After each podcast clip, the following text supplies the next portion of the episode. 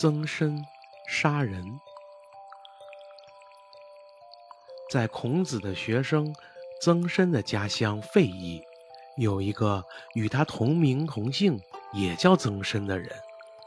有一天，这个曾参在外乡杀了人，顷刻间，一股曾参杀了人的风闻便席卷了曾子的家乡。第一个向曾子的母亲报告情况的是曾家的一个邻居。那人啊，没有亲眼看见凶手杀人，他是在案发以后，从一个目击者那里得知凶手名叫曾参的。当那个邻人把曾参杀人的消息告诉曾子的母亲时，并没有引起预想的那种反应。曾子的母亲一向引以为骄傲的正是这个儿子，他是儒家圣人孔子的好学生，怎么会干伤天害理的事儿呢？曾母听了邻人的话，不惊不扰，他一边啊安之若素、有条不紊地织着布，一边斩钉截铁地对那个邻人说：“我的儿子。”啊是不会去杀人的。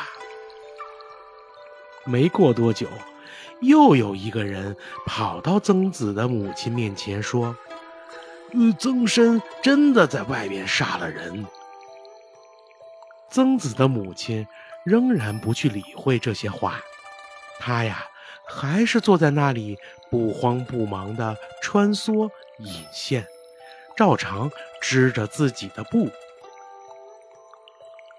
又过了一会儿，第三个报信的人跑来对曾母说：“呃，现在外面议论纷纷，呃，大家都说曾参的确杀了人。”曾母听到这里，心里骤然紧张起来。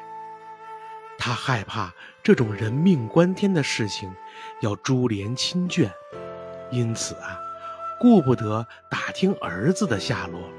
急忙扔掉手中的梭子，关紧院门，端起梯子，越墙啊，从僻静的地方逃走了。以曾子良好的品德和慈母对儿子的了解，曾参杀了人的说法，在曾子的母亲面前呀是没有市场的。然而。